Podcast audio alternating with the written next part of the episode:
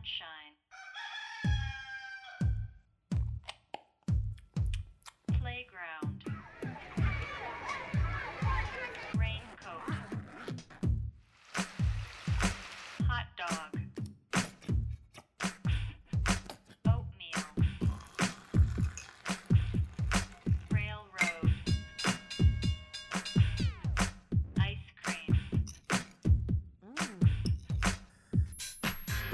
A B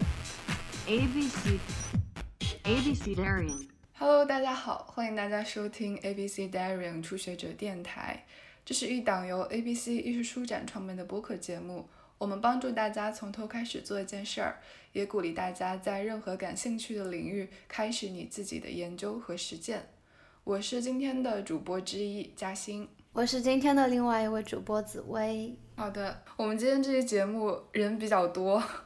其实也正好是呃北京可以说是猛回头的又一波疫情。本来我们还呃每每相约一起在办公室录制的，那现在我们一共呃六个人当中有三个人都是通过线上连线的方式来参与这个录制。其实这种状况也是最近几年的常态了，就是我们在实体空间或者线下相遇的机会越来越少。那相应的，我们也越来越多的在这种虚拟空间，比如说，呃，我们现在所面对的这个电脑屏幕，在这个临时发起的腾讯会议室里面见面。说到我们今天要聊的主题——广场，它的缘起其实是太康空间前不久策划的一个系列论坛。空间具身性与公共性，关于这个论坛的策划和他所关注的主题，等一下可以请呃西云和无忧再具体的介绍一下。嗯，这个论坛它其实包含了三个主题的对谈，其中最后一场就叫做相遇在广场。我当时也看了这场直播，听下来的感觉是，呃，这个广场它似乎是作为一种意象而去讨论的，就无论是作为呃城市空间的。公共性还是作为公共空间本身，那在现在这个后疫情时代，由于各种政策的管控吧，呃，我们正在面临的其实就是公共空间被不断的剥夺，好像很长时间以来第一次这么剧烈的感受到一种嗯公共性的危机。然后其实论坛持续的那段时间也正好是北京禁止堂食，然后很多人会去。呃，亮马河边去公园里野餐的时候，所以我觉得这也是一个非常当下的，呃，也非常及时的讨论吧。嗯，我们的确也是对广场这个东西很感兴趣，从它具体的物理形态到它作为城市空间设计的一部分，以及我们现在所能切身体会到的对于广场的渴望。而且还有蛮有意思的一点是，广场在中国的语境里也是一个兼具日常性和敏感性的词汇，所以就想从和论坛不同的角度来继续聊聊看吧，看看可以聊出什么。那我们先介绍一下今天的嘉宾，首先是来自泰康空间的西云和无忧，他们是当代艺术工作者，也是我刚才说到的呃空间具身性与公共性系列论坛的策划人。西云和无忧和大家打个招呼吧。Hello，大家好，我是西云。Hello，大家好，我是无忧。然后呢，我们第二位非常重要的嘉宾是王一奇，一奇他也是论坛第三场相遇在广场这一期的发言嘉宾之一。他自己是建筑学背景，然后现在在广州运营自己的一个建筑工作室 Studio Aki，嗯，是这么念吗？是的，是的，没错。的，大家好，一起跟大家打个招呼吧。大家好，我是一奇。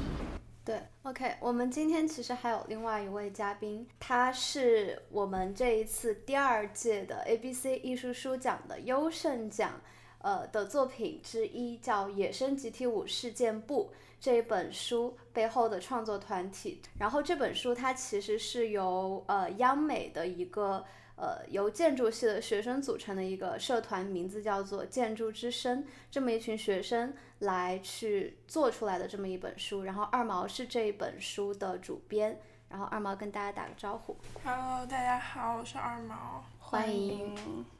好的，那我们第一个问题就顺着刚刚呃提到的关于泰康策划的这个系列论坛，可以请西云和无忧先简单的介绍一下你们呃策划的初衷，以及你们在这当中都关注哪些问题。对，就是呃，那个论坛其实从去年年底吧，然后就开始筹备了。因为去年年底的时候，整个疫情的状态还是，呃，大家都保有一个比较乐观的态度吧。然后我们当时计划的是想要做以三场线下的这个论坛，然后但是等到真的筹备差不多，然后准备要线下进行的时候。呃，上海那边的疫情，然后一下就是有了一个非常大的急转弯，所以其实整个从筹备的时候，然后到后面落实的时候，它都跟疫情呃紧密相关。呃，尤其是当时去年年底想到这个项目的时候，嗯，就是因为这两三年大家都处在一个疫情的状态下，然后这种好像强调流动性的这种现代的城市。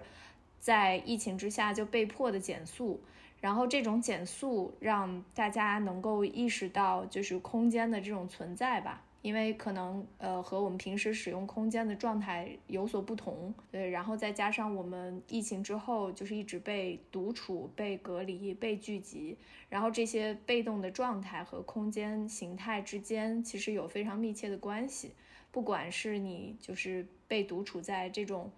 呃，具有非常自主性的房间里，还是，嗯，就是被隔离在这种有治疗用意的，就是被规划的隔间里，还是说我们聚集在就是开场而空旷的这样的广场上？所以，嗯，当时的呃出发点是呃有两个线索吧，一个是，嗯，这种空间形态的，嗯，一种对公共性渴望的这样的一个公共空间。还有一个线索是身体，就是这种私人的，然后它牵扯到感官和精神的这样的一个线索。其实我们在策划这个的时候，当时在去年年底那个时刻，就是疫情整个背景，它对于我们策划这个论坛，其实当时还是一个就是像是嗯背景式的消隐在后面的这样一个潜在的对于公共性的以及你自己相处独处的这样一个呃时刻的这种。潜在的背景，然后但真的当这个五月份这个论坛整个发生的时候，它变成了一个就是非常的迫切的迫近的，就是在眼前的这样的一个东西。然后这个时候发现，就是大家其实对这个东西其实都非常的有感触。然后当时我们策划这三个主题的时候，把广场放在了最后一场。其实它有一个，虽然刚刚青云也介绍了好几个线索嘛，但其实从房间到精神疾病到。广场其实我们其实是期待着说，我们能从那个自己的自我的世界，然后从自己独处的房间走向这样一个广场。然后，但是结果事实是，就是疫情反正一次一次又把我们拍回了原地吧。然后说回广场这一场，就是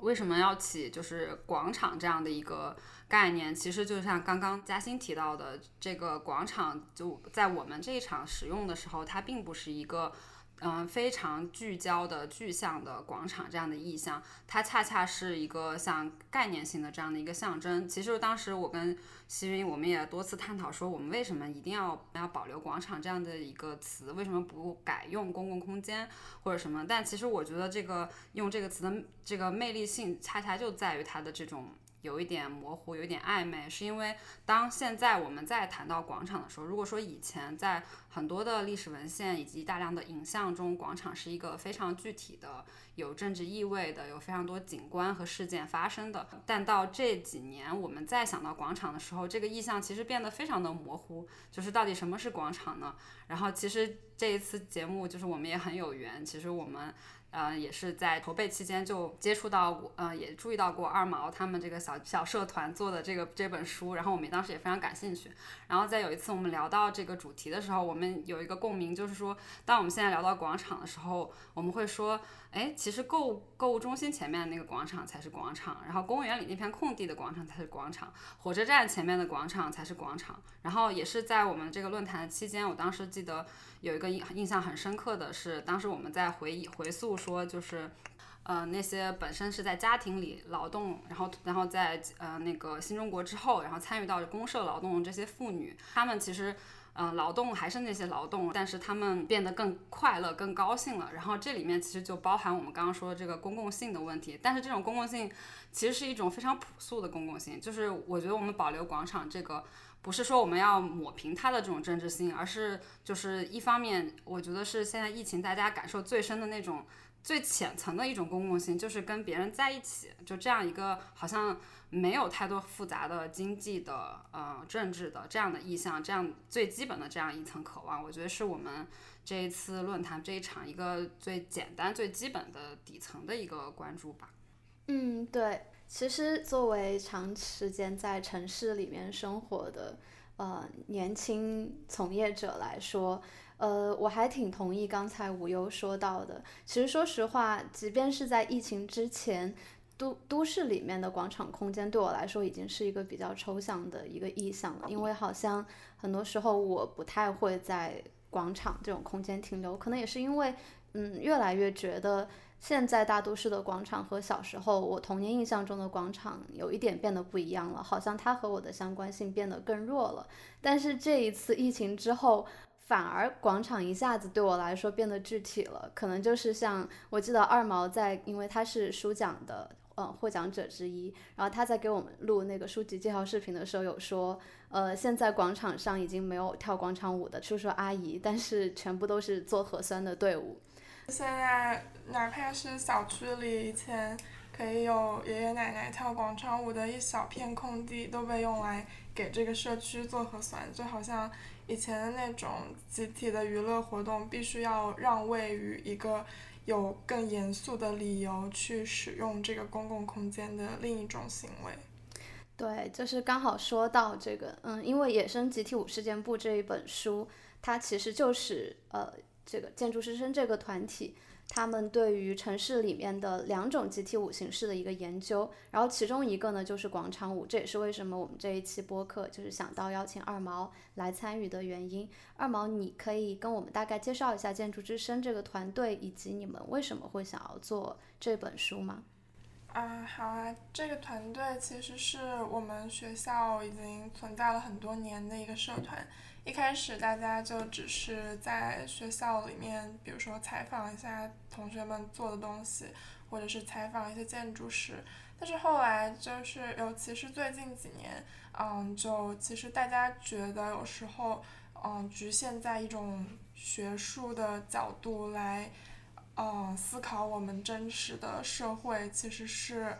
有一点太象牙塔的感觉，所以我们就开始。从我们学校出发，往周边的社区里去走，然后去观察很多东西，包括前几年，嗯，我们有记录就是花家地这个片区的一些变迁的历史。然后我们决定做广场舞，其实是在疫情来临之前的一个时间段。那个时候就是很自然的，周边所有的空地都被这些叔叔阿姨每天晚上占据，然后人特别多又特别吵闹，然后其实这跟我们以前所知的那种，你从一个平面图来认知一个城市，把它分成什么区什么区的那种，有一些抽象甚至冷冰冰的认知方法是截然不同的。所以我们就想说，那我们来观察一下这一群，我们其实完全不了解，甚至有过一些抵触情绪的广场舞的这样一个行为。我们就先是啊去学校附近找哪里有广场舞的聚集，所以就有去到南湖公园，去到望京 SOHO。实际上很神奇，像是在望京 SOHO。啊，楼下的那一条马路，它本来是一条城市街道，但是到了晚上，它就不再允许车辆进出，所以就直接被好几个跳广场舞的群体占据。就那短短的一条街道上，就有三波不同的音乐在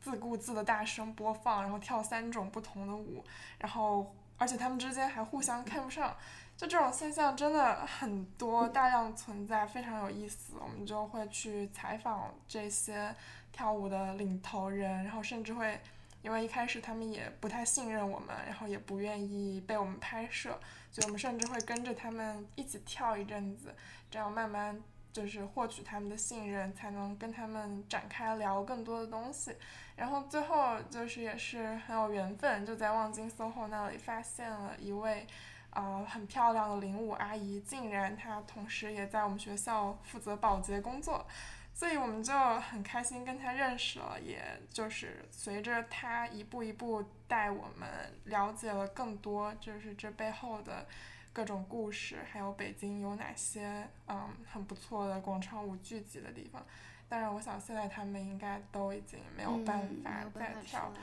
其实前几天我跟阿姨聊天的时候，她还在跟我说，她特别想再能够出去跳舞，但是现在他们就是都已经完全被禁止了。然后另一个跳广场舞的领头阿姨，现在是开始转战快手和糖豆这种 线上的 app，然后来直播一些广场舞的这种视频，教大家在家里在阳台上跳。嗯，就其实我在看二毛他们做的那个广场舞，他们那个书的时候，因为我我在广州嘛，然后就也想到，就是疫情之后，就是我其实刚搬来广州大概两年左右，然后就是也就是没有到说每个地方都很熟，但是的确在疫情之后，呃，就是每次我可以出门的时候，我就是又会发现很多以前没有看到的一些。当地人就是广州人，大部分可能是叔叔阿姨，但是也有少部分年轻人他们会聚集的地方。然后像比如说，就是我住的地方有一个海珠桥，过了桥之后是一个海珠广场，然后那个海珠广场它可能是以前广州比较老的一区，然后旁边都是以前比较繁华的饭店、吃早茶的地方跟商商场，但是现在已经没落了。然后那个海珠广场就是很典型的，就是有很大的看板，有一些雕像，然后做的很好的花植栽，但是就是白天的时候是很空旷的，然后会有一些凉亭跟休息的地方，然后有公厕，就是。对于一个广场来说，它该有的都有了，只是说白天的时候广州很热，太阳很大，不太会有人会停留，但是很多人走动。但是只要是五六日，尤其是五六的晚上，只要大概五点六点的时候，就是开始会有很多人往那边去，就是甚至是带着喇叭，然后还有那个带着那个 disco 球灯的，就是。就是就是像那个二毛所说的，就是很有系统的，几乎每一次去都是差不多那几波人，但是分了好多，然后每个人的那个喇叭都大的跟就是很大声，非常的热闹。然后因为它广场旁边就是海珠桥嘛，海珠桥上还有那个年轻人在那个乐团唱歌，然后因为它的桥的那个人行步道的部分做的很宽，所以很多人就会坐在那边听着他们唱歌，然后桥下就是那个船游船，就是珠江上面的船过，就是那个对我来说是我觉得啊，广州真美好啊的一个 的一个一个景象，就是非常的公共，然后很很很开放，然后就是很很活跃。就是它是一个一个在，尤其在现在这个情况，你会觉得就是很很澎湃的一个场景。嗯，对，嗯，其实无论是广场舞还是一起刚刚分享的，嗯，他所看到的广场上非常有活力的、很多元的这种景象，好像都是就是我们现在所处的这个现代城市当中，广场一种既有的面貌，可以这么说吗？就是我们对于广场的，我们这一代人对于广场的记忆确实是这样的。但是假如往把时间往回倒一倒的话，因为其实我们在做前期准备的时候，一直有一个疑惑，就是中国好像是从某一个特定历史时期才开始出现广场这样一种叫法，但是在那之前，中国有没有类似于广场的东西？我们可能并不称之它为广场，但它确实承担着某些我们现在所谓的这个广场的功能。就我觉得广场或者是广场舞，其实就像大家你们也都有提到，就是其实这个词，因为广场这个词，它其实在西方它是一个很有规范或者是很有一个定义在的一个词嘛。但是我觉得其实到了现现代，就如果我们拿西方来说好了，它的广场可能底下会还会分很多词，什么。Piazza、a la、Forum，就是它其实，比如说它有偏市集的，就是偏贩售的，有偏讨论的，然后大小的不同，可能那个广场的那个英文字或者是呃拉丁字就会长得不一样。然后如果旁边有一个教堂，它可能又会是另外一个一个含义，就是它其实。在西方的这个体系里面，它其实是被定义的很，就是跟它周遭发生的事情是有一定的一个定义关系。那个嘉兴之前也有问我，就是抛给我几个问题，就是中国有没有广场，这个什么时候有这个东西？我还特别搜了一下，老实说还真找不到一个特别的一个一个一本书或一个什么东西来说，就是在过去的历史，它好像就是一个开阔的场地，就是。的一个概念，但是如果你细细去看我们的生活跟那个城镇或聚落结构来看，因为我算闽南这一代嘛，就是我们家会讲闽南话，我们就很喜欢讲庙庙城，就是讲成普通话就是庙口，然后那个城它其实就代表着一个空地，但是庙城的话就是庙口前的那一块地。就是我们都会用这种方式去讲所谓的广场，就比如说晒稻子的那一块地，就是呈一个土在一个呈现的呈那个呈，它在过去以前其实就是因为农业社会嘛，大家会一起种稻之后要集体晒稻，所以需要一个很大的地去晒那个稻子，然后那个呈的来源就是来源于这个这个行为，然后也因为这个晒稻的过程就在那个。就那个空地可能不只是赛道，可能就是，呃，米好了之后，那块空地在节庆的时候又变成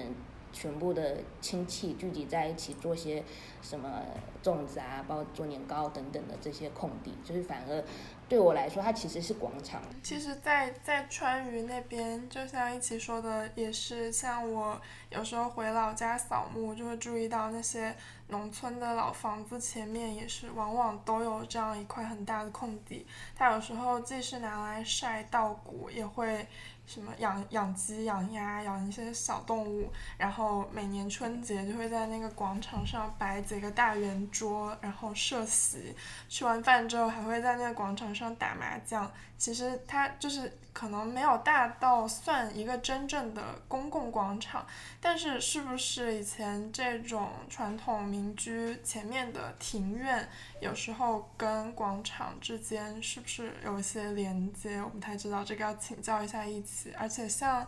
比如说像北京的呃一些更大的庭院，比如说像故宫太和殿前的那个，对他来说可能只是他这个皇宫的一个庭院，但是实际上已经大到可以成为一个广场了。我的个人的感觉就会觉得，就广场这个字应该要再被多发明成很多，大家可以。感马上感到联系的词，因为它的确就像二毛说的，就是它如果是以有政治因素或者是宗教或者是祭祀有关系，就像你说的那个太和殿前面的，或者是孔庙，就是以前有很多孔庙嘛，他们也会固定有一个广场是跟祭祀有关的活动会在那边举行，然后包括庙城广场，它其实也是就是。呃，神明生日的时候，或者是节庆的时候，大家会在那边聚集，然后甚至是会蔓延到街道去。对，然后如果再到近代一点，就比如说一一个政治中心或者是一个机关前面，政府机关前面，大家也会习惯性的希望有一个比较大的空地，可以有一些集体活动或者是宣导等等。对，所以它其实会相应着跟它旁边。的使用者，或者是去规划这个的人，然后跟他想要达到的目的，就是由上而下，或者是由由下而上，分出来有很多大大小小不同的广场，或者是公共空间，这样。对我觉得它其实有一方面是西方来的东西，一方面是我们自己生活，然后慢慢长出来的一些。我们习惯的公共广广场，但是它在这之间可能还在融合，然后我们也还在学习着怎么去把这个开场的这一块空地，怎么让它好好的发挥它的作用。对，所以我记得我在听你上一次的那个论坛的时候，你有放一张那个雅典学院的图片，就是他们有设想一个开放的空间，然后学者或者是各地的人、各种阶层的人可以聚集在那里交流探讨。然后我听的时候就想到，其实，嗯，就中国古代不是有那个有一句话叫“子产不毁乡校”。就是其实，在春秋战国时候，是不是就也有就是这种叫做乡校的东西？就是嗯其实也是一个大家聚集在一起，然后讨论一些学问，或者是比学校好像更野生、更自由一点，但是其实是类似的东西。但是中文真的对这样的空间太缺少命名的字眼了。对，我觉得刚刚顺着二毛说的这个，我就嗯想到了很多，比如说我最近啊、我有一个朋友他在陕西的一个农村做基层干部，然后我有看他们村的一个村史，然后他们就会把那个他们有个地方叫做人，我是一个南方人，我不知道不会发叫人事儿吧，可能叫就是人人民的人，集市的呃市，然后一个儿化音，然后呢，其实它就是戏台前的一个空地，然后以前它确实是发挥着就是政治功能比较多，就是因为他们是一个单姓的宗族这样村，然后他们就会是村里的长老就聚在这个地方，然后去真的是要议事，然后决定村里的一些大事。然后现在这个地方仍然是就是村里大小事务的一个交汇处，然后嗯可能有一些通知什么的还是会在这里发，但是可能它就没有像以前那样，就是以前这个地方它可能是会像雅典的。嗯，像一些议事的地方，它有一个比较森严的秩序，可能是一些长老在发言什么的。这现在的话，可能就比变成大家就只是聚集在这里聊天，当然也嗯什么事都聊，但是它不会被叫做广场，它会叫做这样的一个。然后包括川渝地区的，就是像茶馆文化这种，它其实也是一个同时有政治的，也是市井的，也是消费的这样的一个东西。像成都这种茶馆，它其实也是。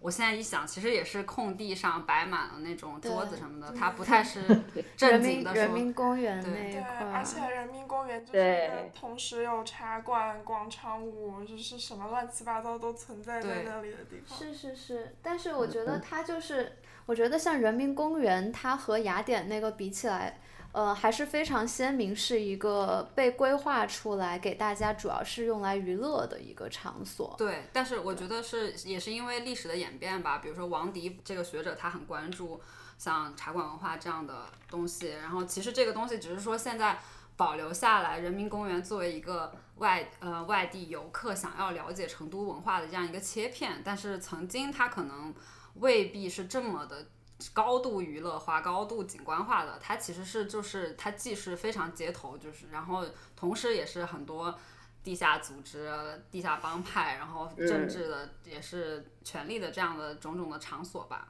让我想了两个点，就是一个是，其实北京的那个中山公园，就是它算是第一个这种呃公共的，然后人民的这样的公园，大家赞助它建成的这样一个可以对外开放的，然后不是皇家呃园林的这样的一个公共的空间吧。然后它在最初的时候也是呃中间有一块就是有那个紫藤树的那个区域。然后呃，一直是好像是上流社会，然后以及文化名流们聚集在那儿，然后交谈最先进的一些思想、最文艺的一些交流在那里会发生。然后就是感觉这样的空间其实它也是一个户外的，而不是就是餐馆里面发生这样的事情。然后包括像刚才大家说到的，就是雅典的广场或者西方的这个广场的概念，其实像一起说的，就是它也有一个演变的，然后以及就是非常细的分类的区别吧。嗯、比如说呃，希腊的广场跟罗马的广场就很不一样。希腊的广场它可能更，或者说希腊的城市本身它更强调这种交流本身。然后像桑内特，他就说希腊的城市它是关于声音和眼睛的。然后那这样的一个概念下，它的城市的规划和它广场的形成，就与罗马的时候这种呃强调中心的，呃就是像角斗场或者是万神殿这样的，就是你所有的目光要聚集在最中间这样的城市和广场是完全不一样的。然后再到后面，比如说中世纪和就是文艺复兴这种宗教，嗯。和修道院之间的关系，就是每一个时期的西方的广场，其实它也在发生不同的变化。然后像之前看到有一本书说到，就是其实我们印象中西方广场好像正中心它一定需要有一个雕塑或者一个中心的呃建筑物这样的东西，但是呃其实那个也是呃靠后期的，因为最初的他们的广场中心是一定是空旷的，不能有东西的。然后后期才逐渐的，就是几何学啊这些东西进来之后，然后在广场的中间才开始放置呃这种高大的雕塑，就是我觉得这这个本身也很有意思。对，西格说到这个西方广场中心的雕塑，就让我想到，呃，可以说是中国特色的，或者是社会主义国家特色的一种广场形态，就是社会主义广场。嗯，其实我们现在也可以看到的，就是像北京展览馆，它前面有一大片的空地，也足以形成一个广场。它最开始其实是在一九五几年的时候，请苏联专家来建的一个一个建筑，它前身是叫北京苏联展览馆，然后后来可能在某个时期就改名叫了北京展览馆。嗯，它建成的时间其实非常有意思，是一九。五几年就是新中国刚成立的时候，我们其实那个时候一切向苏联看齐，所以像嗯城市建筑设计之类的也不可避免的会要向苏联专家去吸取吸取一些经验吧。比如说这个我刚刚说到的北京展览馆，它会呈现出一种非常浓郁的苏维埃风格，它非常的恢宏，然后是标准的中轴线设计，然后它有。一些社会主义现实风格的雕刻，然后那些立柱顶端都会闪烁着一颗五角星，然后还有一些党徽的雕塑等等。其实这种风格也在很多中国其他的城市的中心广场都有所沿用，比如说像兰州的东方红广场，然后大连的，嗯，忘了名字，反正也是一个巨大的广场。从名字上听起来就是一个很红的 广场，对，所以想和大家聊一聊这个社会主义广场，感觉蛮有意思的，就是它其实是呃广场呈现出一种泛政治化的倾向的一个特别直接的例子吧，嗯，而且它和中国发展的历史时期也是紧密关联的。嗯，感觉到今天好像中国的城市里面，什么样的广场最中央都会要树立一个红色宣传的雕塑，这个反而又一不小心跟刚才就是西方广场某一个时期突然会一定要出现一个雕塑，就是又合流了。就确实，我觉得广场这种设计空间，因为可能它涉及到的就是力量特别多，其实它有点像一个。战场某种程度上来说，你可以看到不同的参与者和设计者以及使用者在里面留下的痕迹，甚至他们决斗的痕迹以及不同历史阶段的痕迹。像刚才嘉兴说的社会主义广场，其实我之前查资料的时候查到一个，就是从呃传统的中国古代的广场转型到社会主义广场的一个特别标准的例子，就是北京的那个劳动人民文化宫，就它其实前身是太庙，太庙其实就可以被理解成。呃，古代的所谓的广场，比较典型的中国古代的广场的一个功能之一，就是它是它可能是皇家私人的一个场所，然后嗯，并且它它其实是封闭不流通的，就是它也跟我们现在的广场是完全不一样的，它不向大众开放，然后而且它因为它要体现皇权，所以是一个在设计上也是明显的，呃，体现出一种一种权力的序列关系的那种空间。但是在新中国成立过后，就四九年，它就被改名成了劳动人民文化宫，然后就最开始就是被定性成一个啊劳动人民的文娱活动场所，并且其实文化宫的这个就这个词，它其实也是直接从苏联时期俄语直接翻译过来的，也像嘉欣刚才说的，呃，当时中国政府邀请了特别多的苏联专家来，就是中国各种辅导呀或者建设。其实，甚至就是斯大林他以前也发起过一个文化与修饰公园，就是所以我们可以可能在一些嗯中国比较就是早一些的一些导演的电影里面看到，嗯，在社会主义时期的公园里面，好像大家都在休闲娱乐，但是那种休闲娱乐又是一种特别有秩序化的休闲娱乐，是有一种集体主义氛围在里面。我还想到一个例子是。就刚刚说到这种社会主义广场，还有一个很我也不知道是算不算足够贴贴切吧，就是天安门广场，就是它以前它前应该算是也不叫不像是太庙这样，可能本身是个广场，它其实是相当于一个空地禁地吧，甚至说是。然后，但是嗯，我觉得它这里面也发生了一些迭代和转变，是它在嗯、也是之前我看到的空间做过，嗯、请来了一个学者，然后他其实用到的是有一个叫做叶华的摄影者，他拍摄了一组。嗯，五九年天安门改造的天安门广场改造时期的一个照片，里面有一个非常有意思的是，这个本来曾经的这种皇家的禁地，它被改造成了象征着人民、象征着工人这样的一个呃新时代、新中国的这样一个广场。然后，但是在这样的一个政治性的事件发生的这个改造的过程中，他拍到的这些照片里面其实是。非常日常化的，大家都骑着自行车在那里聊天，然后有人在摆摊，然后叫卖什么的，然后他他是这样的一个非常日常化的，然后普通人都在那里休闲的一个意象，然后但是他这样的一个地方现在又变成了在我们现在看来又非常的秩序森严、高度政治化的一个东西，然后同时呢，嗯，天安门广场这个例子之外的很多，嗯，可能。北京的话，很大部分的这种社会主义广场还是就呈现出多多少少像天安门这样的一个这种这种观感吧。但是像很多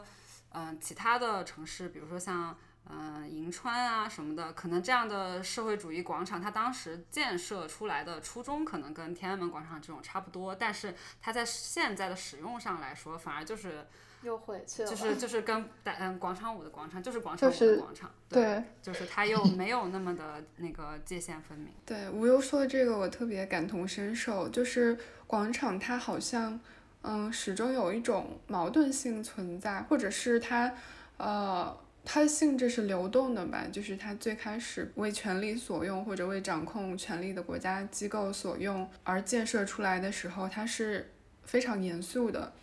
就有一种怎么说，嗯，规训或者是权力震慑，或者是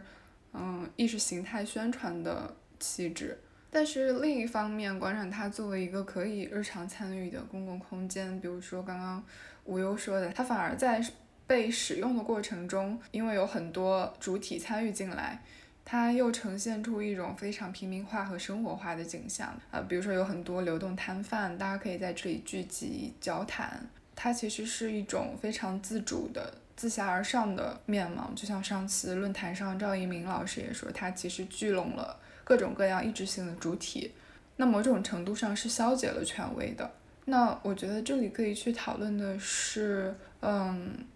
我们当然可以说广场它本身就具有这样一种流动的一体两面的属性，但是，呃，设计者或者规划者他可以通过什么样的方式去去平衡这两者之间，嗯，或者说怎么去尽可能的营造一个适合大家去进行日常活动的一个地方。嗯，就是尽管它看起来可能具有广场的那种威严，然后恢宏的感觉，但是它并不构成一种排斥或者震慑。对，想问问一起这个问题。广场它在这个城市里，它肯定会对于这个城市环境，如果我们就用眼睛看的话，它肯定是很重要的一个角色，就是怎么样把这个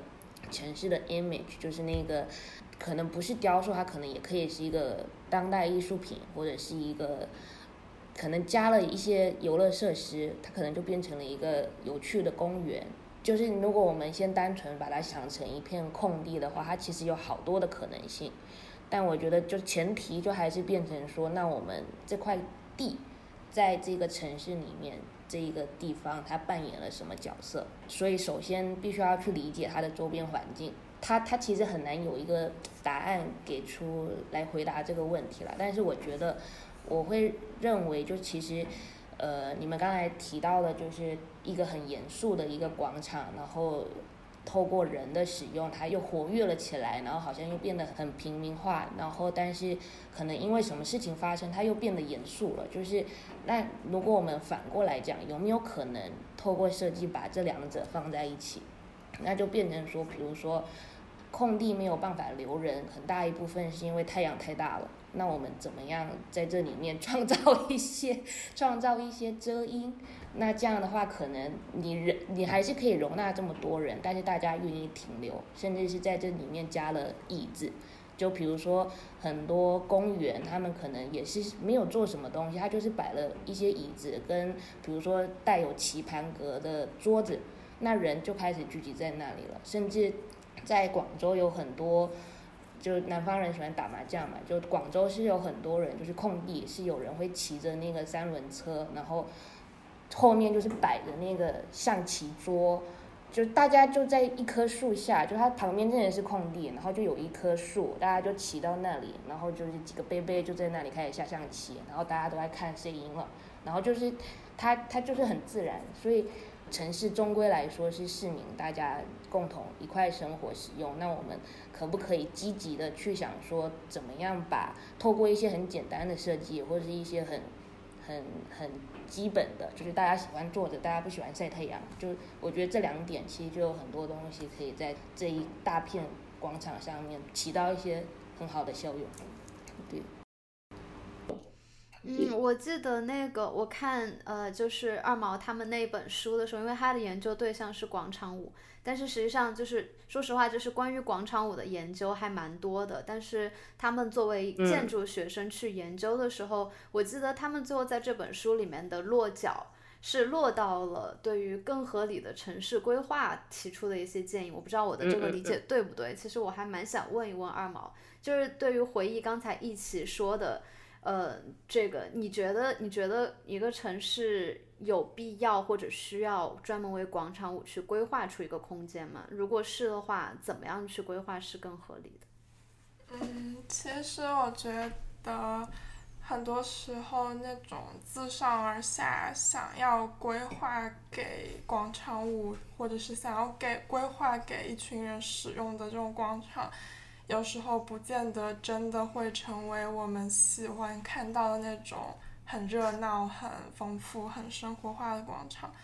我们当时其实，嗯，做有做一个调研，就是在北京什么样的场地是更受欢迎的广场舞的聚集地。那那些就是最知名的，大家一下子就想到的什么什么广场，包括像天安门广场和一些其他很多这种广场是。基本上不可能有广场舞敢去那里聚集，或者是呃，就算它不是像天安门广场那么政治性非常强，它也不见得说是一个很 popular 的广场。其实广场舞可能他们更喜欢的反而是一些呃，其实没有那么宽敞，没有那么大，甚至它不见得是一个真正的广场，它只是。一条空置的街道，它只是一个公园里的小小一块空地，它只是一个一个商业中心前面非常局促、人来人往的一小片空地，就是好像呃人们会自己去趋向于选择那种他们更想要去的地方，而不是你啊自顾自理所应当，好像我设计一个广场你就回来。其实可以去啊看看有一个叫。简·雅各布斯的学者，他很多年前写了一本书，叫《美国大城市的死与生》，就它里面讲到，就其实跟刚刚一起提到的很像，就是一个广场，它是到底是什么样的属性，其实跟它周围的环境，包括维和着它的四个界面，他们是什么样的功能，他们是住着什么人。是非常有关的，可能在比如说在广州，可能白天太阳太大了，所以这种空地很多时候没什么人。但其实，在成都或者是在其他的很多城市，就是天气不是那么呃严重的因素的时候，能够很清晰的看出有的广场它就是白天一个人都没有，但是有的广场它就是白天人来人往，有小摊贩在那里。然后这个现象，我觉得。嗯，在很多城市的高新区会非常的明显，比如说像嗯成都前几年，但是近两年我可能不太确定，但是像前几年成都刚刚开始往高新区、天府新区发展的时候，就南边修了很多非常崭新的设施和啊那种。大的呃文文化建筑或者是艺术建筑，然后那个时候当人气还没有起来，然后这些非常的崭新，看起来就是一定是那种很很好的材料，然后很昂贵的设施，但其实就会使用的人比较少。那这种现象可能在国内另外的一些城市也是越来越严重的，所以我们当时做这个研究。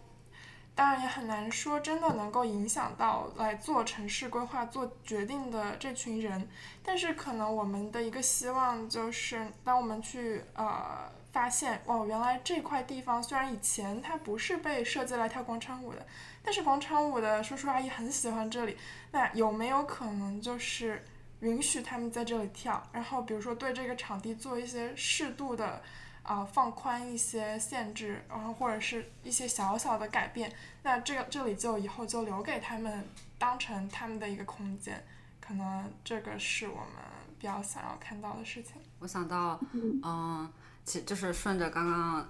一起还有二毛谈的这个，有点像是说，嗯、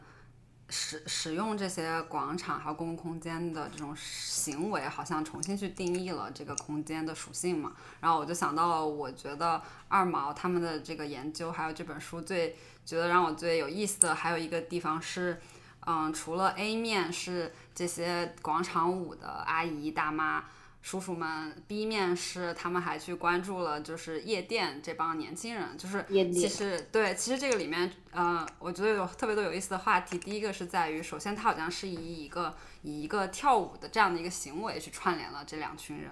然后但同时他又有不同的代际，同时他又指向了两个，你看都是想要去跳舞，但却指向两个截然不同的空间，一个是开场的，然后大家都能看到的，另外一个是好像是像硬核硬核现在的这种粉圈圈层经济这样的，就是我我我只愿意让一部分人看到我躲在一个小的世界里这样的一个一个空间，同时它也是完全不同的。截然不同的两代文化吧，就是跳广场舞这帮人可能对应的是，呃，九十年代之前的这样的一个呃文化，包括那个时候跳舞都很兴盛什么的。但是后面这波人，现在这些年轻人，显然他们呃的整个这个夜店文化跟以前的社会主义传统又截然不同。然后我觉得他这种通过行为，然后然后不同人群里面穿插的这种起来，我觉得里面的嗯、议题就特别有意思。包括我们刚刚也在聊，就是那个。最近引起在北京引起轩然大波的这个天堂超市 夜店，就是为什么是夜店？对对，这个时候就 等一下，所以它是夜店，而不是一个超市。它是个酒吧，它是酒吧它这个酒也不算吧夜店不算北京的，我现在什么都不我以前。在，我以前在北京还蛮常去的。是吗？OK，对，刚就着二毛的那个，就是规划者和使用者。规划者在设置空间的时候有一个有一个设想，但使用者在使用它的时候，往往会有不同，就是新的这种功能的诉求。然后就比如说疫情期间，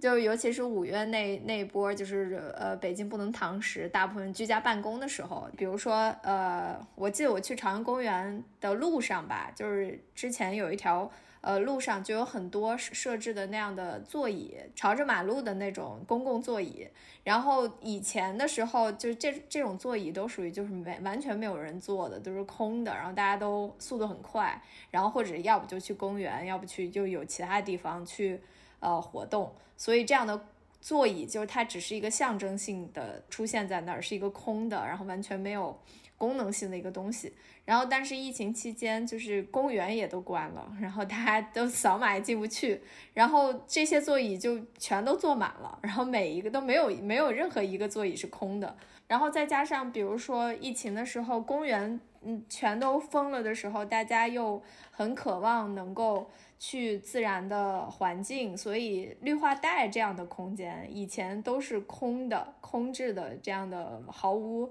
怎么说？就是它是绿色的，是城市规划里面的这样的，呃，好像符号性的东西，但是跟我们日常，呃，毫无关系的这样的空间，然后突然就变成了大家露营啊，或者是就是很很活跃的，而且就是把它都用出花了这样的空间。对我觉得这个也特别有意思。对，我记得就是我前段时间有看到我家附近，就是北京那个金密路是一个很大的高速路，有高架桥，它旁边就有一片那个白桦林的那个绿化隔离带，在旁边是居民区。然后以前那里都没有人，但前段时间我经常上午出门会看见好多老外在那个白桦林，就是那个下面是野草野花那里铺上瑜伽垫，在里面做拉伸。做瑜伽，就感觉好多这种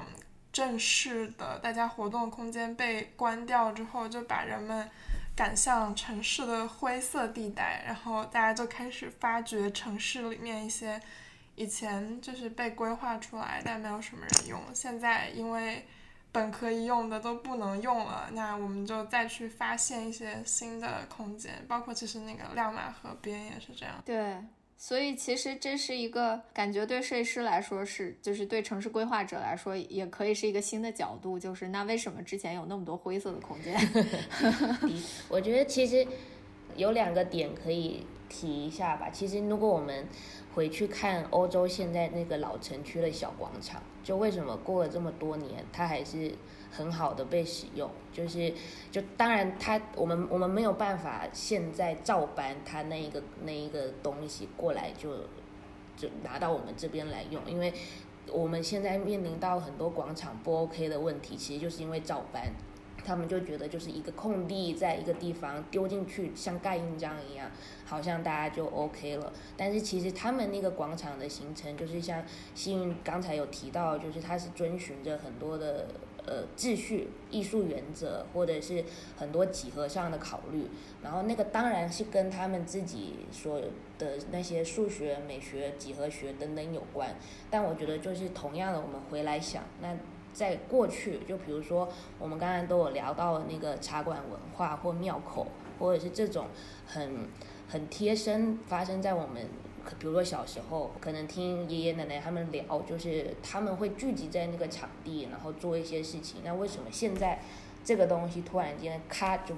好像就消失了，然后变成说，呃，阿姨叔叔们他们要去另外找个空地去聚集，所以才有了。类似像广场舞，或者是甚至我 我在广州甚至还有看到，就这个可能有点扯开来，就是广州有很多那个桥，因为广州它是珠江切割了南北嘛，所以有很多桥，然后就有很多桥下的空间，桥墩下的空间，就是有顶的半户外空间，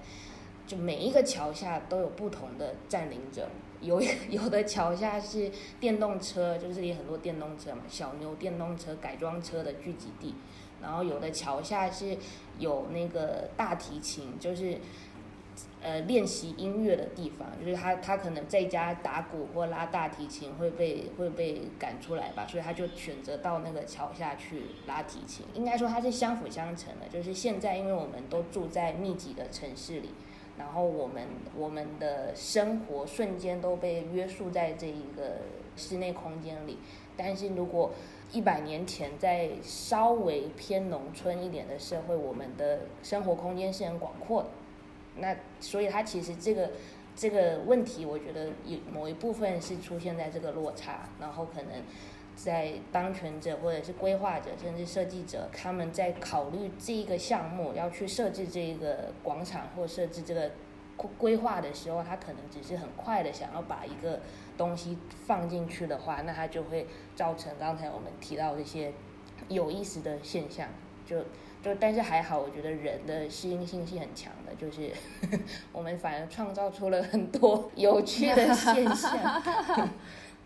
对，就就是就特别想说，刚刚我们录节目一开始不是聊的就挺悲观的嘛，就是觉得说怎么公共空间又坍塌了，然后我们又出不去了什么的。但我觉得这一波北京疫情一个比较有意思的事，就是你突然发现，你以前怎么没有觉得身边这些人这么喜欢出门呢？就是以前呢可以出门的时候，他们怎么不出门？对，就感觉好像是，嗯，就是我跟我朋友聊起这件事儿，我会觉得他有点像是对。大家对城市景观的一种再开发一样，就是好像突然把这些以前你说哦夏天哦蚊子太多啦，外面太热啦，然后现在这些都不重要了，大家就是拿个布就要出去，然后就要在外面，然后你就突然你就开始想方设法的，就比如说像我自己了解北京，我可能以前是就是大众点评，或者是就是它像一个一个坐标，一个一个点这样，然后现在可能方式就是。找就是同，你用自己的脚去找哪块空地可以用，哪块还不会被驱逐什么的。然后你突然好像这些公共空间又有了新的利用的可能。然后我觉得，就是它它又出现了一个很有意思的这样的一个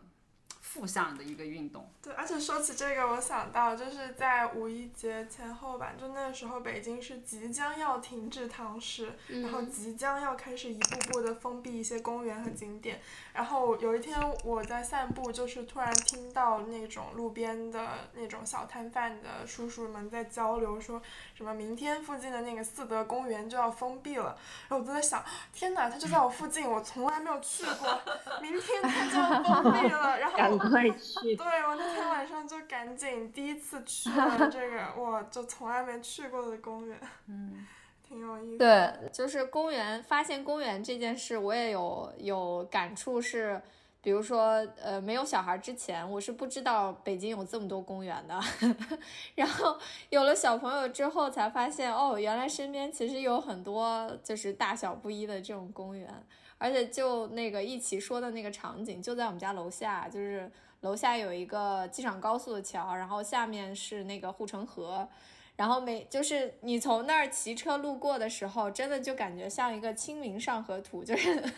就是会有人在那下棋，有人在烧烤，然后有人在那个就是甚甚至是小型的乐队，每每周几他们会在那儿就是老年乐队在那儿就是排练，然后还有钓鱼的，然后什么样的都有在在对在那个空间。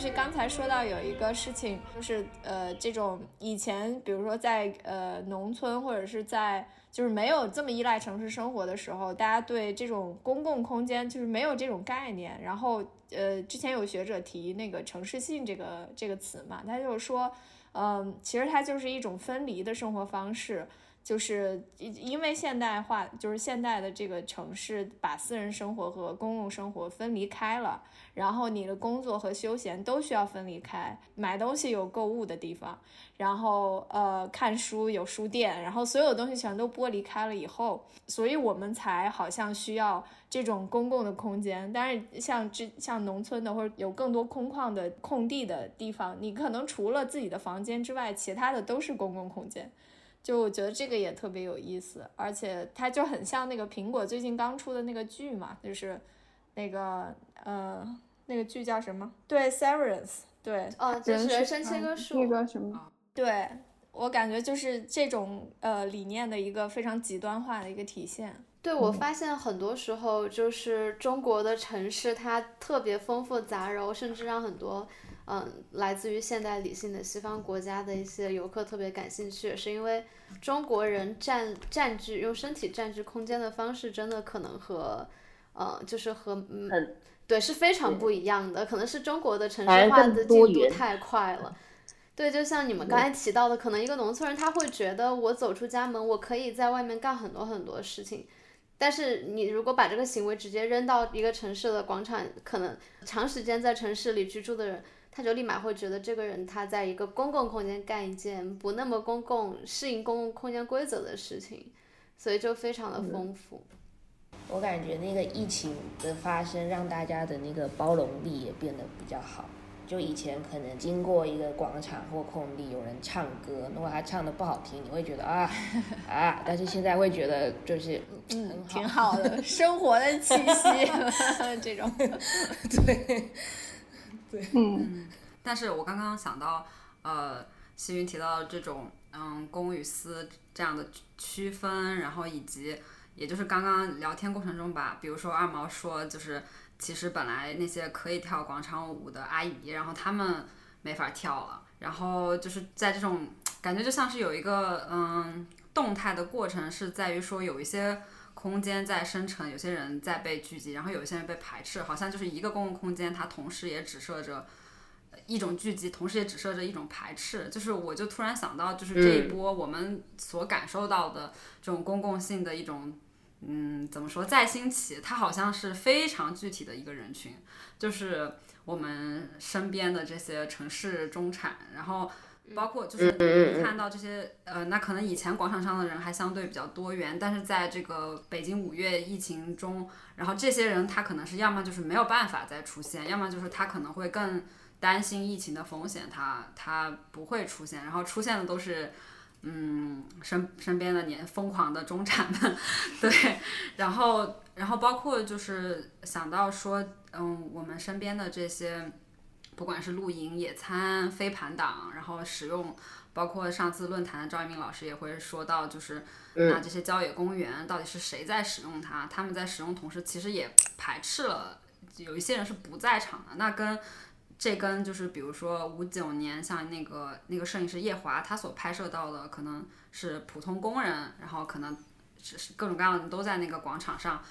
这种人群的意志性就已经很不一样了。然后再退一步，那其实哪怕是夜华拍摄到的那个时候的中国，那也是是在处于工业化发达的城市的这样的一些人在享受这样的一些场景，就是他好像就是也也提示着一种排斥和缺失。对，因为当时赵一鸣老师在我们论坛里提到，就这些郊野公园，它的这种排斥性。就是它是其实是建立在这种呃城中村或者建立在就是其他的人居住的权利上的，就是我觉得这个事情本身对还挺矛盾的。我我刚才不是最一开始有提到一个那个海珠广场，就我住我家附近那个，其实那个。我我后来发现，因为那个广场实在太 amazing 了，所以我有事没事就会散步去看一下。我后来发现，其实那个广场大多数在使用在那边跳舞的很多是街友，就是他们很多时候白天其实是睡在那些桥墩底下，然后你可以看到他们去跳广场舞的时候，旁边是拎着他们的那个小车，然后我那时候其实有一点。惊讶，然后说我有点惊讶，因为那个广场很多人都会经过，然后公安局就在附近的。我发现大部分是街友之后，我就还蛮常再去看一下，就发现他们其实真的就是几乎是住在那里。然后可能因为因为他在河边嘛，他在往城市一点的地方是，呃，就是广州很多那个贸易交易的市集，就是那边其实很有很多打工人。然后在你去那个贸易市集或十三行，就是那一带，有也有一些桥，桥下也有，就是应该也是街友或者是打工人，就是就是流比较流动的人群。他就是旁边是车，就是桥下，然后桥墩中间有一个灰灰空间，旁边都是车，他就把他的床推到了那个桥墩中间，在那里看着小说，就看着一本书。我我那时候真的有一点就觉得，就那个那个感觉是有一点五味杂陈的，就是你你很开心，就是知道他们有一个居住的地方，但你知道，就是我我们也没办法为为他做什么。然后我在这边说这个，就是其实我觉得也不是一个，就是好像我在利用它作为一个故事，就是它其实是一个是因为城市的关系，把各个层次的人都放在了一起。然后我们好像应该要去找更多元的方式去创造这些所谓的公共空间，让不同族群的人可以好好的交流。但是我觉得现在就是，嗯，就是可能我们都有点太单一的去想象这个公共空间，反而去忽略了其实这个城市它它的基本的 base 还是一个很多元的一个状态。可是我在想，一起刚刚说的，就是在桥下可能有一些住着的人，然后他们可能也会去附近的那个海族广场跳广场舞。但是像在呃，比如说在北京这样的城市，可能曾经很多地下通道或者是天桥下也有过住着人的时光。然后这些人就是我也不太确定他们究竟是谁，但有可能他们是从外地，比如说刚来到北京，然后这也许是他们还不够顺利的一一段时间，或者是最近没有活干的一段时间。但是当北京把这些灰色空间里藏着的人们都清理干净之后，他们就是甚至没有办法在这个城市里有这一席之地了。就是他们要么就是到了六环外的某个郊县去一个也许合租房，但是是可能条件更比桥下更加糟糕，或者他们就直接丧失了生存在这种城市的机会。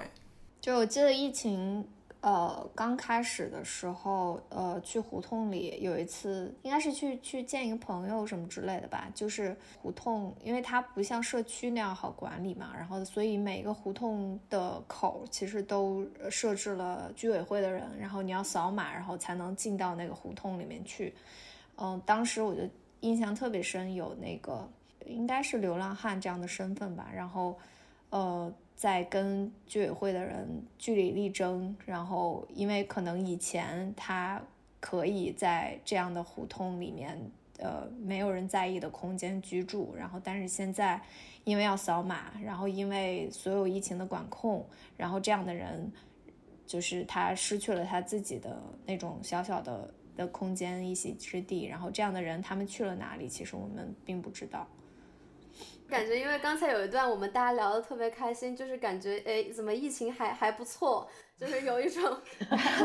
就是乐观了起来，就是对对。但是说到这里，嗯，还是觉得，尤其是在中国这种，其实很多时候大家就是比较清楚，中国的公共空间要么就是高度政治化的，要么就是高度商业化的。嗯，即便是所谓从下而上的，或者说，其实有些时候可能。产权所有者或者说规则制定者，他他没有他觉得没有必要去做这个约束的时候，当然会出现一些就是百花齐放的一些现象。但是我们从疫情就可以很明显的看到，这个东西最后它真正的决定权在手谁手里还是决定性的，因为可能你曾经的百花齐放，或者说什么样的很复杂很杂糅的那种环境，可能一朝一一夕之间立马说没就没了。对。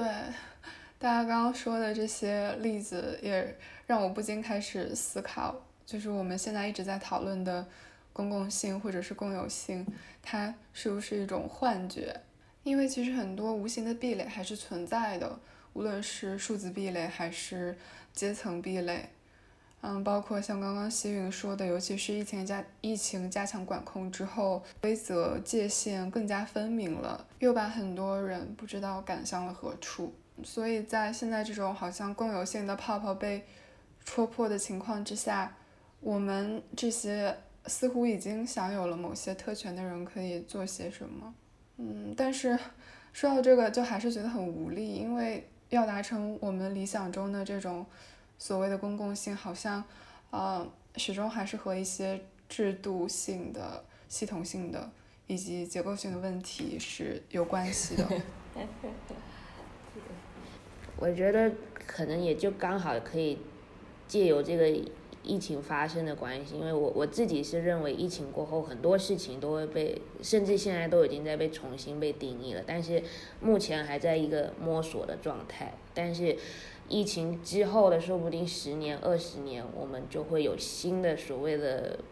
说不定会有其他词代替广场，或者是会有什么样的，不只是公园啊，或者是什么。就是这种我们现在熟悉的这些词，可能又会再多了一个层次出现。但是我觉得，以我来说，我会觉得我会先回来想，我想要什么样的城市。你甚至就可以开始发现哪些城市是不是是比较宜居，或者是哪些城市它就是有某一些特征在，然后或者是就是它其实有很多东西，因为这一次的关系，你发现了有很多跟你人生或者是跟你。期待的城市有落差，或者是你觉得很棒的点，那如果我们先回来想我要什么，然后我们反而才可以比较在接下来我们可以如果有机会去定义一个，比如说很小的从社区开始定义一个这个社区，比如说我们家附近现在在增新增那个垃圾回收站。如果有机会，我们可以跟居委会讨论这个垃圾回收站，因为他们现在是乱点，就是看到空地就点，然后所以可能就把一些以前是乒乓球的地方点了之后，大家就不想去打乒乓球了。就是如果你有机会参与这个讨论，然后去慢慢影响，因为现在可能只呃会于少数人，但是如果大家一直有一个好的一个希望去跟大家交相遇，然后想要让这个公共空间是为多数人服务，那可能长远来说，它就可以往那个方向去前进。对，我记得一起当时分享的那场讲座就是关于共有性的嘛，然后呃，那个日本的全飞工作室其实他们也在尝试做类似的事情，然后就是想把这种广场这种空旷的，就是空地吧，好像没有属性的这样的空间，然后通过观察人已经在那儿做过的这些行为，然后再通过设计的介入，然后让它好像就是成为一个更，呃，就是兼具更多功能，然后就更有活力的这样的一一个地方。我记得他当时那个书里头有有一句话还挺动容我的吧，之前跟那个一起也聊过这个事情，就是这种人群和人群之间的默契吧。就是它里面描述了一段，它是说人们在城市广场中就是这种随性的行为，然后人们互相不相识，好像有就是不同的小聚落一样，有滑板的，然后有就是有唱歌的，有就是很像一起说的那个他居住周围的那个广场的那样的地方。然后，但是这些不同的人群之间彼此是互相就是尊重呃这种差异的，然后互相也不干扰的去共享同一个场所和时间。我觉得这个这个事情本身是一个嗯就非常美好的一个一个愿景吧。然后就是一起刚才说到这个事情，其实就是怎么说呢？就是那个说说的自大一点，就是 就是我们当时论坛的想法出发点就是这个，就是有一点，嗯，想说，因为疫情的整个的变化，它改变了我们的生活方式，然后改变了我们，嗯，不管和自己相处，还是跟整个城市的这样的一个一个关系。就我其实自己也是很想知道，就是在这样的一个情况下，我们怎么重新去看。呃，城市现有的这些空间，然后我们需要怎样的新的空间形态去承载我们的就是新的需求？嗯，我记得前两天这两天听到一个播客里，就是那个艺术家曹斐他在讲，就是现在除了这种空间城市空间的共有性，就是他还提到一个叫做共识性的。这样一个概念，就是现在很多时候我们的各种活动都变成了线上嘛。就其实现在大家越来越会在线上同时来进行某个活动，或者是突然在一个特定的时间段，大家可以一起讨论某件事情。比如说很多那种线上的演唱会，就它本来是提前。这个歌手、这个艺人已经是提前录制好的，但因为他在这个时刻播放出来，突然全网都开始看，然后就在那个短短的几个小时之内，所有人都在转发讨论，被这个东西刷屏，然后就好像是在这个短短的一个时效之内形成了一个共识性，然后再过几个小时或者到第二天早上，当这个热度、这个热搜它掉下去，然后这个。这个你再去讨论这个事情，可能就没有人看了，然后它就这个就不复存在了。这好像是我们现在越来越多出现的一种新的大家在一起的这种可能性。其实刚好让我想到这一次泰康策划的这个呃系列论坛，我记得你们在嗯广场这一场的时候，当时有有四个话题，然后其中。有一个是社区产品，因为另外三个是共有性、相遇和人群嘛。我觉得就是乍一看这四个词语里面，社区产品是会让人觉得，嗯，好像是还蛮新鲜的一个提法。其实，呃，想听你们讲一下，你们当时呃说到社区产品的时候是在指什么？为什么你们会觉得今天讨论广场是需要讨论社区产品这件事情？它是一种互联网产品吗？就是对，其实当时想到这个，嗯。算一个脑洞也不算吧，它其实来源于一种呃来源于一种观察，就有点像是说，当这种嗯、呃现实的嗯、这种与人的相处越来越受限和不可能的时候，很多人就会说我们。呃，我们被困在一个地方，比如说像我们第一场的主题被被困在房间里，但一方面它只只是一层现实，另一层现实是你并不是真正的在房间里独处，你随时随地其实在面对着一块屏幕。然后我们当时也是觉得你要去探讨任何的空间，你似乎都不能去遗忘它，其实同时还存在着另一个维度，就是虚拟空间的这个维度。也就是刚刚为什么说，嗯、一个在线下跳广场舞的阿姨会转战到线上。然后我们当时第三场就是本来我们的策划的方式是第三场。呃，每一个每一场第三个嘉宾应该是一个艺术家，但是其实这种初衷其实是说，我们有建筑师的角度，有学者的角度，然后希望再介入一个就是呃设计或者是创造这样的一个角度的人，然后我们就就真的是请了一个互联网的产品经理，就是某头部互联网产品经理，对，然后。对，为什么会这样去去设想这件事情呢？其实就是源自一个比较有意思的观察吧，就是嗯，其实我们发现这些物理空间的这些概念，其实也在影响我们，就是呃这种虚拟空间的这种，特别是呃具体到这些社交产品、社区产品的这种概念，比如说嗯、像嗯、常见的这种点对点的社社交产品，它可能就会有。呃，所谓的广场，这个广场其实就是说，你能够向别人公开你的信息，他们会把这个东西叫做广场。啊，就微博对，比如说微博广场，然后包括约会软件里面，那你可能也是会用有广场这样的东西。那你的东西是公开的，然后你可以跟对方发生呃更多的这种更广泛的交流。然后他们可能会进入到客厅，他们又会用到客厅这样的概念。那可能是我邀请你，我们建立某些联系，然后我再把你邀请进来。那然后他们也会用到，比如说舞台。然后我们当时只是这样一个就是。像是小小开一个脑洞的想法，但实际我们去跟这个产品经理聊了之后，就是，嗯，我觉得我们还是一个非常粗浅的想法。其实我们是想暗示他说，你是不是你对物理世界、物理空间的认识有影响到你们在设计这些产品？这其实是一个。咋说嗯，就是有一点粗浅的这种揣测吧，可以这么说。对，然后，但我觉得最后他去真的在论坛里讲的这个东西，我觉得其实是比我们的这个角度更进一步或者更有意思吧。就是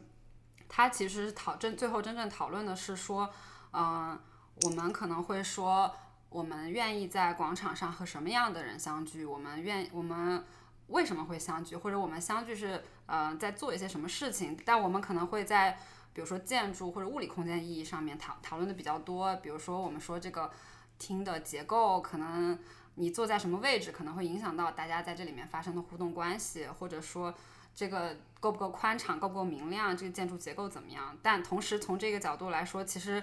社区产品也是这样的，就是它设计什么样的空间，可能这个设计的东西本身它不只是一个辅助，而是它本身就建构着大家不管是去发生讨论，还是发生交流，然后或者是讨论的有效性，或者是讨论本身的质量等等。然后它最后其实是从一个就是工具式的这样的一个角度来做这个分析，就是说我们退一步讲说，那这些各种各样的社区产品，然后它它既起到着一个建立连接，就是一个线上的公共空间。那这个公共空间的设计的本身怎么影响到了我们去跟人发生连接、发生交流？其实最后它是这样的一个内容。嗯，对，我觉得，嗯、但凡这次经历过或者观察过上海风控的听众，应该都非常的有感触。呃，因为我们之前也录过，就是上海的呃风控情况的一个特别系列，然后呃非常显然的是，当大家没有办法出去到街上去或者到广场上去的时候，呃，像社区产品、微博或者是公众号就成为了大家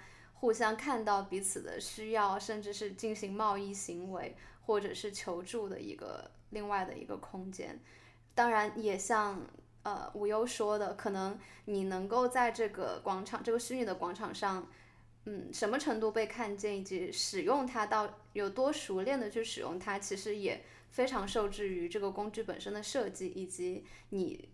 嗯，你有多熟悉这个工具。因为就比如说，肯定年轻人在上海，年轻人是比在上海老年人更加知道怎么样用互联网来自救吧。我其实是想说，就是这个问题真的很大，就是很深，然后其实是一个嗯，大家全人类都面对的这种问题吧。然后它可能真的是很很多方要去参与，有规划者，有执政者，有制度问题，有经济的问题，有政治的问题。但我想说，就是今天，就是如果我们是在 A B C 这样的一个平台，然后是跟这样的一群人，呃，相聚的话，我我可能会反而想说，就是，嗯，除了呃人的行为会改变一些事情，就是我感觉物也有物的逻辑，就是为什么呃会把空间这种东西拿出来说，然后包括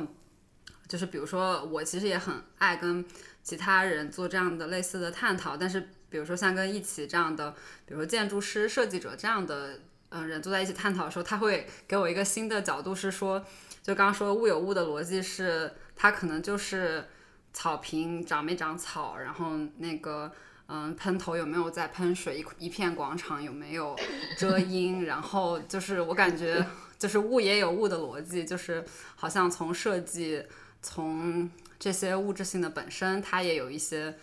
嗯不知道就是。人类所谓意没有意想到的，以没有没能够精确控制到的，然后一些东西在发生吧。我又说到这个，让我想到，嗯、之前看的一个纪录片，对我之前也跟一起分享过，叫《小型公共空间的社会生活》。对，它其实是一九八八年的一个纪录片了，但是现在看还是觉得，嗯，非常的受用，很好玩。对对，很好玩。这个纪录片的导演他当时是在呃纽约对一个或者某某几个广场进行了长时间的拍摄和观察吧，然后他是总结了一些呃，比如说广场上的物或者是广场的设计，它是怎么去影响人们的活动的，有主要的几个要素，比如说这个广场上要有一定的光源，有太阳，要有可以落座的空间。嗯，因为有些广场的椅子，它虽然摆在那里，但是它其实是一种拒绝。嗯，它只是为了建筑摄影而去建设的。嗯，然后还有要有适当的稳定的声音，这些声音可能是来自于一些小喷泉，然后这个声音的分贝不会大到让你觉得嘈杂，但是呢，它又足以形成一个。稳定的底噪，然后让你与朋友进行私密交谈的时候能够感觉到是安全的。然后还有这个广场上要有树，要有流动摊贩的食物，然后广场必须要与街道相连，不能高于或者低于街面呃街道地面的三尺。然后他还观察到一个嗯、呃、很有意思的一点是，嗯，假如那些广场上的椅子是可移动的。那么人们在坐下来之前，就一定会无意识的去移动一下那个椅子，对，哪怕那个椅子原先的位置没有任何的问题，但是，呃，人会出于本能的快感，就哪怕移动一厘米都会去动一下，对，我觉得这这个很好玩，感觉也是刚刚我又说的这个所谓的物的逻辑的这个东西，想和大家聊一聊。而且它其实实际上也构成了行动的个体与空间和建筑之间的关联。就是既有 human actor，但是我们的世界也充满着各种的非人类的的这种 actor，他们的行为、他们的逻辑也会产生影响。对，刚刚就是嘉欣说的，也让我想到，就是雅各布斯讲的，就是一个成功的公园的一些要素，就同样也是要临着各种不同的街道，然后它的大小也是，就是如果在城市中，它是一个那种。嗯，服务于周边社区居民的公园，它的大小也会有限制。然后公园里的流线一定要是互相是通的，然后它会嗯最好是要有高低的错落。然后它公园一定要有一个中心性的一个小空地、小广场，或者是一个就是这个公园的 center。这样才会造就一个成功的公园。可能这这些也都是一个指导我们如何去遵从这些物的逻辑，设计出一个成功的公园和广场吧。但是，就是我还是觉得，可能哪怕我们设计出了，就是遵从这些逻辑设计出了这样的美好的空间，它在现在的这个时代可能。就是你也不好说。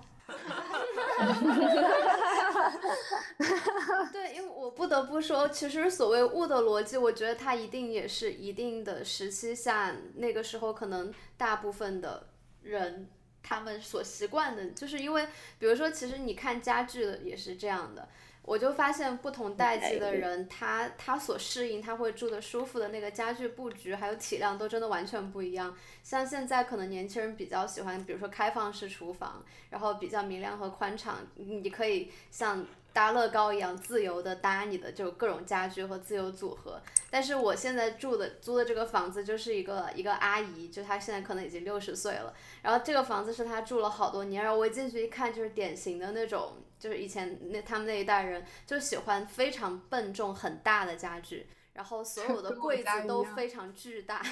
对对对，然后可以看到我后面的柜子吗？对，就是 还有我后面的柜子，啊，对，那个也很典型。然后包括他一定要一个那种很笨重的餐桌，然后这个餐桌一定要配上配套的那种很大的那种椅子，有靠背，然后那个桌就。对，腿都很粗，然后就导致我想要移，我也很难移，然后我也更不可能说把它给扔掉，这些东西看起来还挺贵的，就就会有这种感觉，嗯，所以我就觉得，尤其是现在城市如果这么的多元的话，你说你要遵从遵从哪一种物的体物的体系或者逻辑，其实也都蛮考验的，对于对于建筑设计师来说，所以我们其实做书讲就是看到像二毛他们这样的，就作为建筑系的学生，然后那么。用心的去观察，有耐心的去深入这些市民生活，就觉得哦，还蛮有希望的。就下一代年轻的建筑师。我觉得可能那个对于设计者来说，就我其实，在那个泰康论坛分享几个案例，就就着刚才公园吧，就是那个 Big 他在那个哥本哈根设计的那个公园，他其实。就我觉得它呼应了，就是那个全飞工作室共有性那本书，它其实就是透过很简单的一些动作去创造联系，就是他他其实做那些动作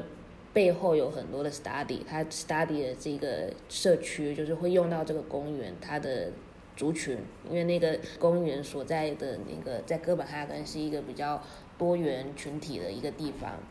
可能有穆斯林，有亚裔，然后有丹麦本地人，然后就各种黑人，然后或者是各种就是交错在那，所以他就是去研究了这些，它背后有哪一些使用者，然后去用很童趣的元素，然后很轻松，就是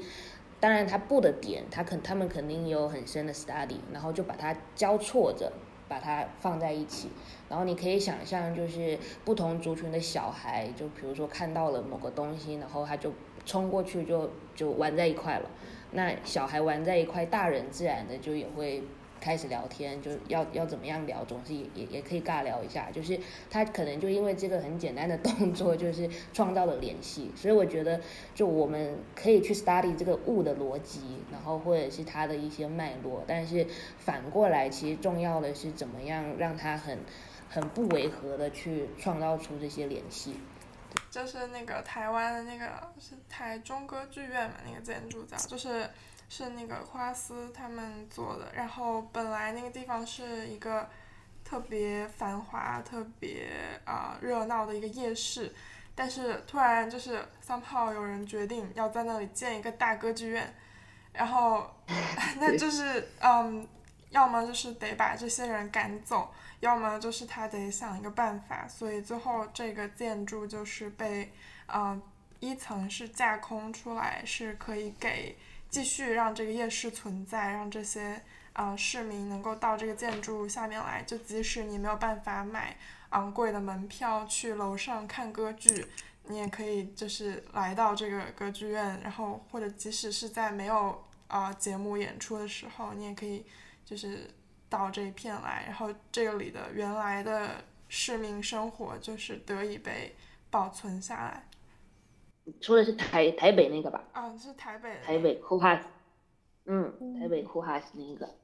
对。这让我想到那个门口，就是我们家门口这边，可能他以前好像有那种鬼市的传统，就是在东直门这附近。然后，但是因为因为建了那个当代 MOMA，然后就是就是就他们这些鬼市鬼市的那个摊贩没有地方去了，然后但是他们还执着于就是每天晚上汇集在这儿，然后包括还有那个老年人聚在一起的那个鸟市，然后就是到周六周六周日的时候，真的会非常呃阻碍交通，就是非常密集的排在这个呃高架桥下面和当代 MOMA 旁边的这条很窄的路上，然后大家都就是在那儿摆摊卖鸟，然后卖呃就是那种鸟食或者是昆虫什么之类的，然后就也不知道是通过什么样的渠道，就是大家都一定就是聚集在这里，然后在固定的时间。然后就感觉当代 MOMA 反而变成了一个就是闯入者，然后占领者，然后就把他们挤到了这个街边，然后呃，就是导致的结果就是会影响那个周围的这个车都没有车、自行车，然后什么那个小电动都没有办法通过，然后最后是通过就是那个呃城管。在在那边，就是一到周末的时候，就全都占满了城管，然后才把这样的一个局面给就是改变掉。但是他们还是有这样的需求，最后就被赶进了公园，或者赶进了就是那个新开的亮马桥呃公园公园那个护城河边上。呃，而且尤其是像当当代 MOMA 这样的建筑，最开始的时候，它其实是想要设置一个。呃，就是对公共的空间，大家可以穿进去，然后可以在这样的底商的一个商业环境里，然后甚至中间有一个开放的电影院，但是依然还是对破坏了当就是嗯原本街区的一个生态吧。对，感觉当代艺术、当代美术馆很难避免这件事情。现在就是，往往很多时候美术馆希望自己有一个非常，嗯，好的独栋的建筑，嗯，那它可能就需要一块地，然后就是一方面美术馆又希望自己是能够和当地社群建立连接，但可能在最开始规划的阶段就已经就为了给这个建筑腾出一块地，就已经破坏了非常多的东西。嗯，也不仅是当代艺术美术馆，就我觉得很多城市里面的可能为更加有钱的精英阶层或者是中产，呃，所创造美好生活想象的一些项目，地产项目其实都会有这个问题。我就我想起那个，嗯，应该是子杰他们在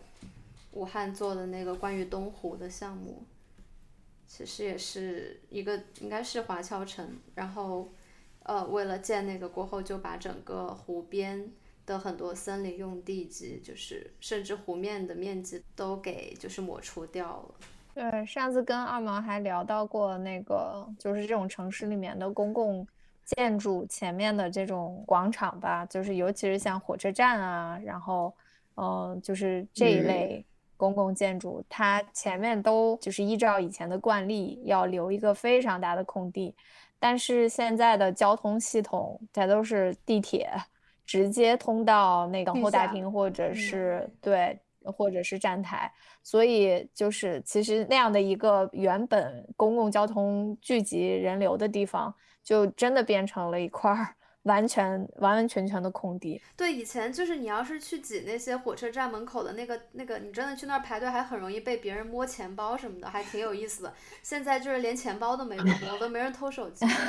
也没有人在广场上挤着了，那块地就已经有点废了。但是不知道为什么新修的高铁站。火车站前面依然还是长得一样，对，依然有这样的空地。我后来跟另外一个就是也是学城市规划的同学聊这个事儿，然后他给的一个看法是说，就是。嗯，那个火车站前面那个空地本来应该是可能叫做缓冲区吧，然后就是也就是比如说要有些人要中转呀，要换乘，要坐出租，要要赶公交什么的，然后你整理行李啊，包括其实当时会有很多的这个商业的业态，然后就说为什么明明已经这个交通嗯出行方式已经改变的情况下，还要留这么一个缓冲区？我觉得正是恰恰在于这些新建的高铁站、火车站。它在嗯城市规划的角度上，它正是希望能够拉动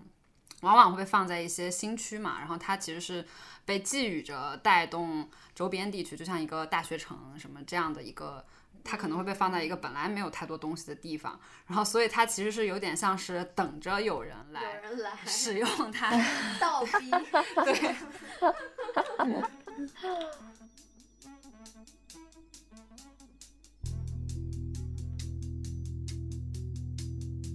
然后最后还有一个初学者电台的常规环节，但我们今天好像也也没有什么初学者可言。就是我们我常们都还在，对都在我们都学者什么是广场。对对，人未知道那天所见的广场是什么意思。对，可能就从我们刚刚聊的，就是比如说，就从广场使用者的角度而言，可以提一个新生嘛，一个建一个一个，如果说对对对，你可以提一个你对广场设计的一些想法或者诉求，你觉得应该，我们应该拥有什么样的广场？就是就现在这是个时代这个让你有种问题好难哦 Dare not to dream 的那种感觉。就可以是一个非非常常小非常具非常具体的、非常小的。我希望楼下的对这个总是被驱逐的鸟市，可以真的找到一块属于他们的空地。那我可能希望，嗯，不一定是嗯广场吧，或者说很多本来承载着广场这种功能的这种地方，比如说像嗯公园，然后这种绿地，然后特别是在中国的城市中，它不要变成一个嗯圈起来的一块地方，就是它能变得更就是更接近于我们理想中的那种广场，它可以四面八方的涌入，可以进进出出，啊，然后而不是变成一个阻碍交通的，一旦它关闭，然后你就要绕过去的这样一个封闭的东西。嗯我可能希望就是之前认识的那些跳广场舞的叔叔阿姨，他们可以尽快有办法回归战场。对，可能就希望大家都能找到一个在自己喜欢去的广场吧，感到自在的广场。其实我刚才突然想到，其实感到自在的夜店好像也也可可行。如果回应二毛那本书的话，就一个你可以感到自在的公共场所。好的，好，那今天就这样吧。嗯，可以跟初我们的初学者电台的听众朋友说一下，拜拜，拜拜。拜拜。拜拜。大家拜拜。